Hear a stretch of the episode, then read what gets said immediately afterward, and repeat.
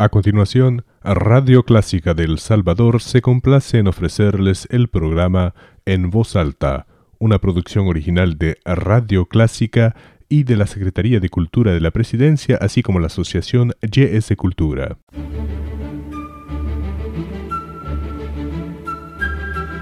Desde San Salvador, República del Salvador, Clásica 103.3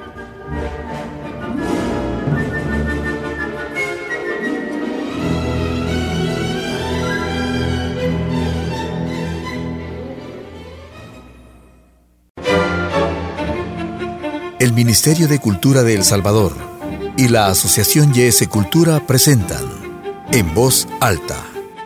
Espacio de protagonismo y debate de los diferentes agentes culturales del país.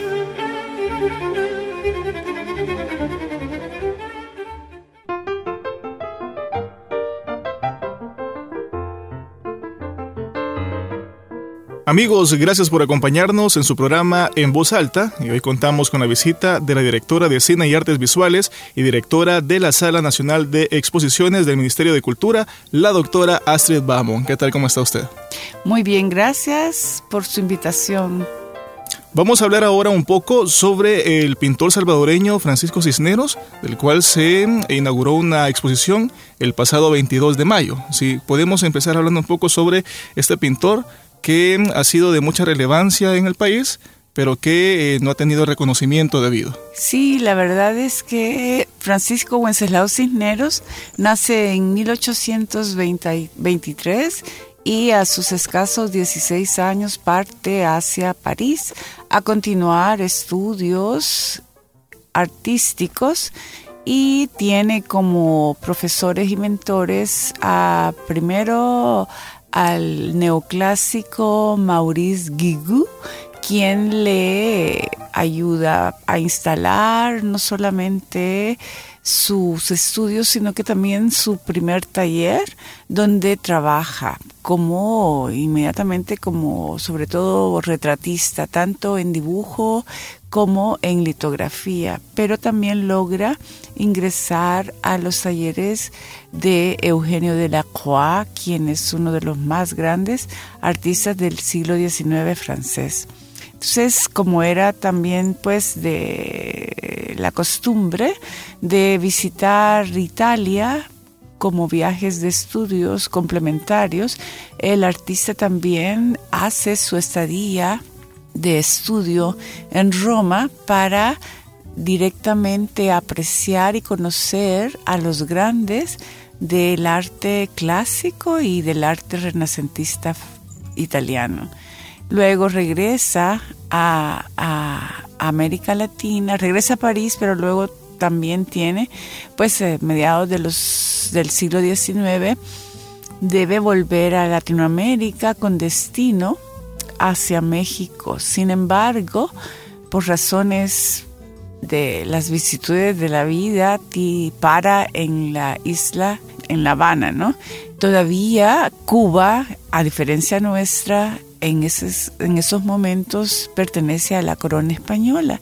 Y él, pues, le encanta la isla por lo sorprendente de su belleza natural y sobre todo por la gentileza y calor de el pueblo cubano. Entonces él también coincide con que en ese año está vacante la dirección de la prestigiosa Academia de San Alejandro, que es una de las academias más importantes durante el siglo XIX a nivel de toda Latinoamérica y gracias a su obra y a un compendio pedagógico innovador que tiene que presentar, pues ser director de esta prestigiosa academia no es sinceramente solo pues por una, una imposición de ningún tipo, sino que estrictamente tiene que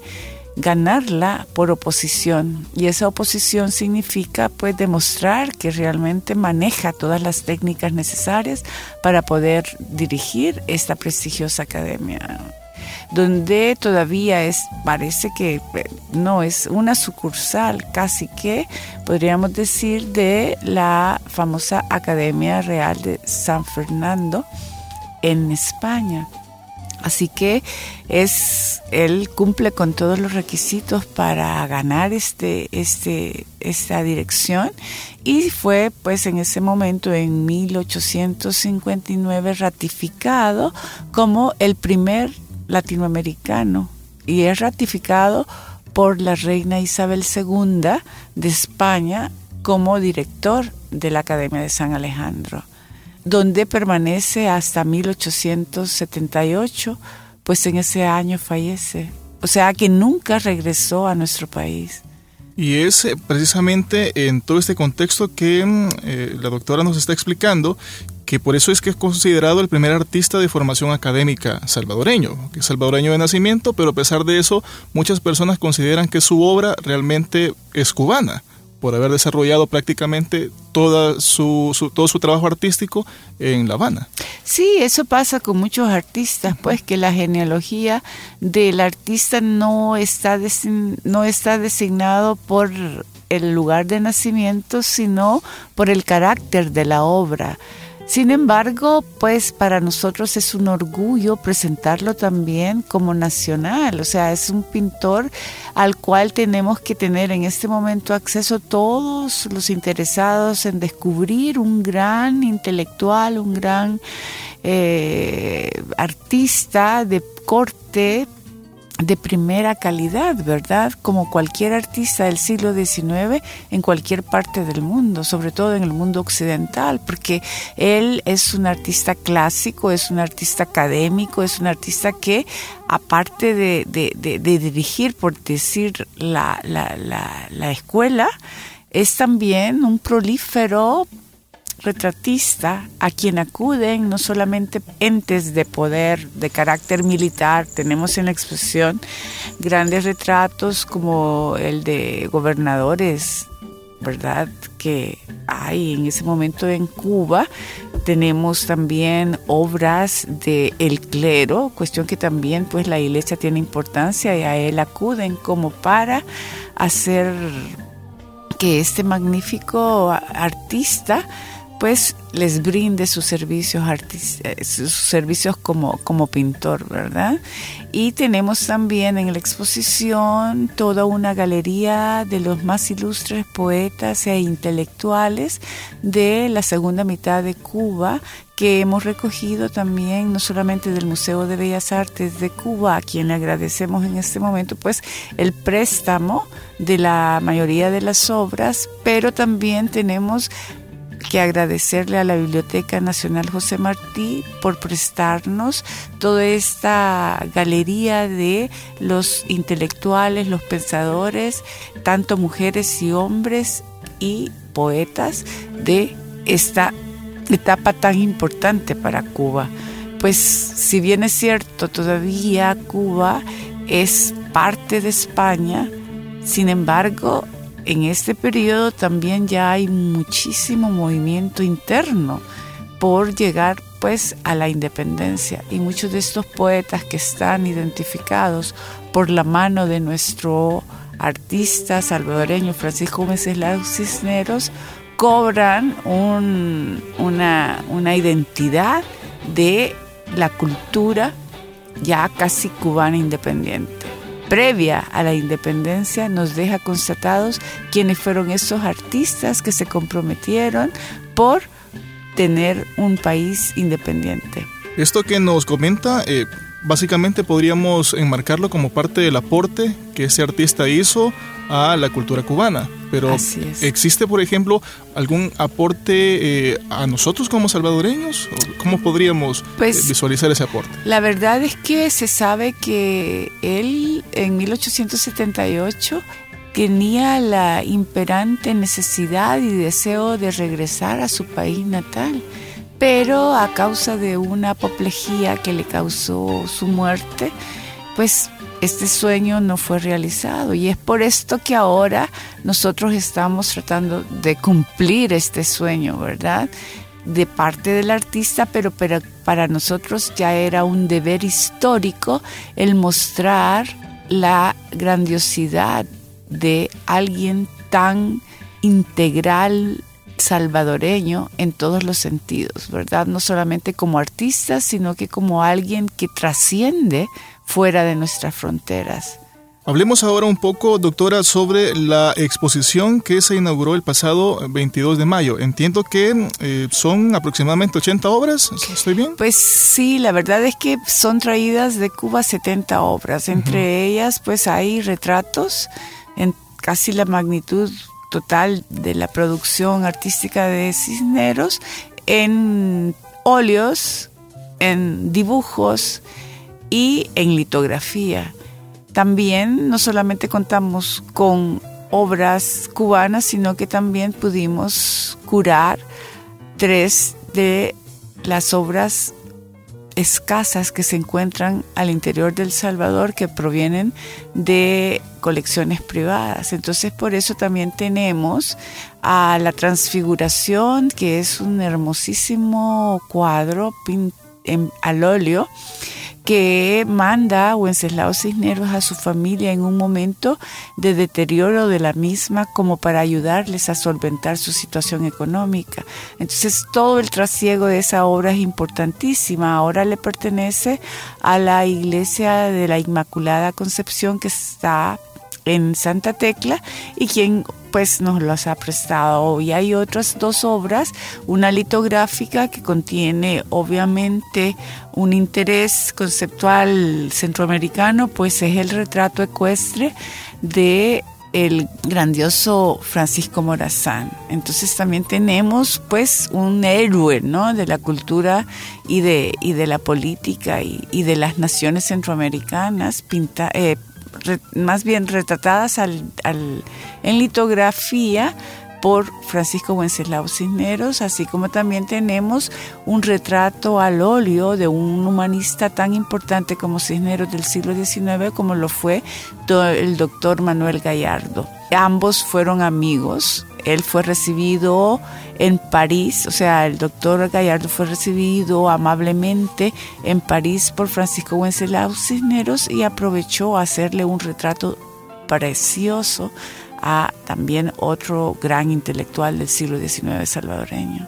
A lo largo de todas estas obras que serán presentadas, ¿es posible encontrar algún tipo de elemento identitario eh, en común entre todas las obras? ¿O algún tipo de diseño particular por parte del artista o temática especial por parte del artista? Pues las temáticas o los géneros a tratar, como digo, son en su mayoría retratos puros, pero también hay alegorías religiosas como también caricaturas. Él también trabajó periodísticamente en La Habana en el momento, ¿verdad? No, no dejó, es un prolífero artista que también dejó constatadas una cantidad de caricaturas y también dentro de la muestra estamos exhibiendo parte de, de ese otro género a tratar, ¿verdad? Acordémonos de Daumier, acordémonos pues de que él estuvo en la, inmerso en ese contexto histórico de la pintura francesa donde la caricatura es tan importante. Y la litografía, si bien es cierto, es la mayoría que compone esta exhibición, es precisamente porque la litografía, aun cuando ya existiera la fotografía, tenía un relevante puesto en el mundo de las artes aplicadas, ya que gracias a la litografía casi que se puede comparar que la litografía en este momento puede ser comparado con las grandes tecnologías del siglo XXI. O sea, porque no solamente son retratos que pueden reproducirse en papel, sino que también son reproducidos en todos los medios de comunicación. Y es por eso que es tan importante. Y sobre todo, pues lo que tiene así de realce es que uno aprecie realmente la maestría neoclásica. Eso significa que los retratos son casi fotográficos. Que van a poder ser disfrutados por la población en el Museo de Arte de El Salvador. Claro, porque es que estamos conmemorando dos efemérides en este 22 de mayo cuando se inaugura, porque el Marte cumple 15 años y también la Academia de San Alejandro está cumpliendo 200 años de existencia. Entonces, pues son dos efemérides que teníamos que coordinar para proyectarle a la población salvadoreña y con esto pues una gentil invitación para que todos y cada uno de los salvadoreños, independientemente de la edad y de cualquier otra clase, pues vengan y visiten de martes a domingo esta exhibición que está en la sala 1 y 2 del Museo Marte. Doctora, ¿hasta cuándo estará la exhibición en el museo? Hasta el 19 de agosto. Bueno, entonces la invitación a nuestro público para que puedan llegar y disfrutar y conocer, que es lo más importante, de este artista nacional, que si bien es cierto, la mayor parte de su carrera lo hizo en el extranjero, pero que no deja de ser salvadoreño. Ahora es nuestro. Ahora y por el futuro que vienen para todas las generaciones, sobre todo para las más jóvenes y futuras generaciones, que hagan de este patrimonio parte de su ser identitario como salvadoreño y que se enorgullezcan de ser salvadoreños. Doctora, muchas gracias por su tiempo, por haber compartido con nosotros este día y por habernos hablado un poco sobre la vida de este pintor, eh, que definitivamente debemos apropiarnos de él y conocer un poco más.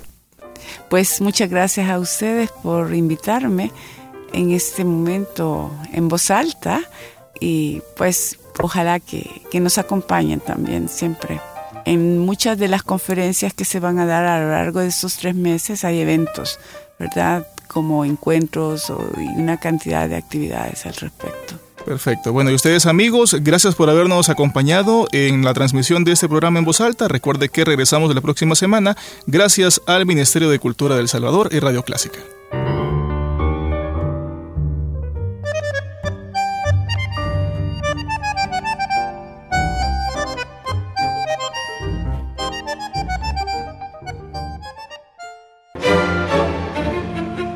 El Ministerio de Cultura de El Salvador y la Asociación YS Cultura presentaron En Voz Alta.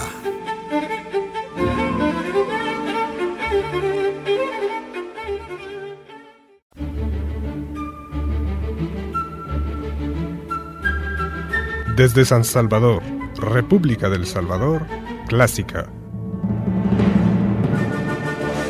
103.3